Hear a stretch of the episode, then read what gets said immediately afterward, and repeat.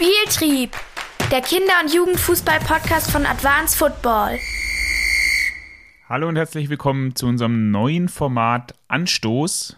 Damit möchten wir euch am Anfang jeder Woche einen kleinen Gedankenanstoß geben, den ihr bei euch ins Training oder auch in den Wettkampf mit einbauen könnt.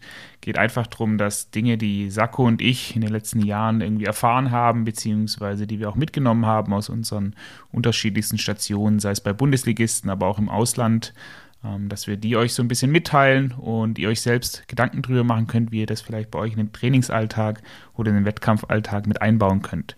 Ja, das soll alles nicht lange gehen, sondern innerhalb von zwei, drei Minuten erklärt bzw. beschrieben.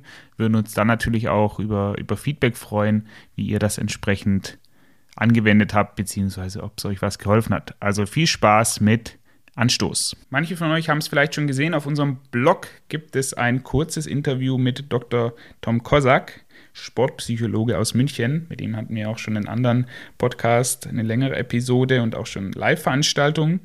Und ein Thema, um was es ihm auch ganz oft geht, er hat ein neues Buch rausgebracht mit einem Kollegen, ist das Thema Gespräche führen mit Spielerinnen bzw. Spielern. Und eine Sache, die wir mitgenommen haben die letzten Jahre und, und Monate, ist dieses informelle Gespräche führen. Ja, also nicht dieses klassische, komm mal du zu mir und wir treffen uns Freitag um 15 Uhr für eine Stunde und sprechen über deine Leistung, was im Kinderbereich ja natürlich sowieso schwierig umsetzbar und auch am Ende des Tages nicht notwendig ist.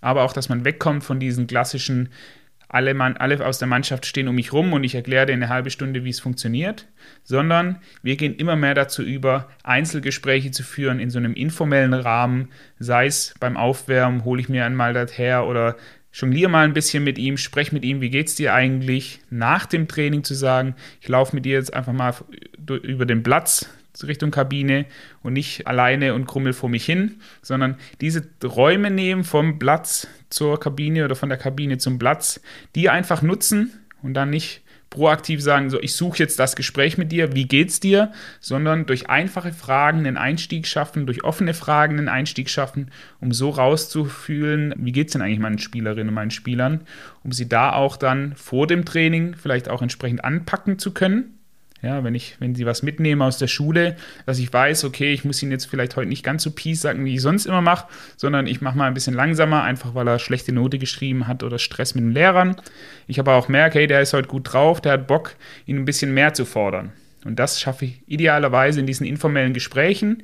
Das schaffe ich nicht mit der ganzen Mannschaft innerhalb eines Trainings, aber in so einer Trainingswoche oder in zwei, drei Trainingswochen sollte ich es dann schon schaffen, solche Gespräche immer in der Regelmäßigkeit mit jedem einzelnen Spieler führen zu können. Das als Tipp von unserer Seite, Gespräche mit jedem Spieler in so einem informellen Rahmen führen, um einfach rauszuhören, wie geht es denen eigentlich und da eine Beziehung aufzubauen, die deutlich intensiver ist als der Klassiker vor oder nach dem Training im Mannschaftskreis. Bin gespannt, was ihr für Erfahrungen gemacht habt und freue mich auf die nächste Episode.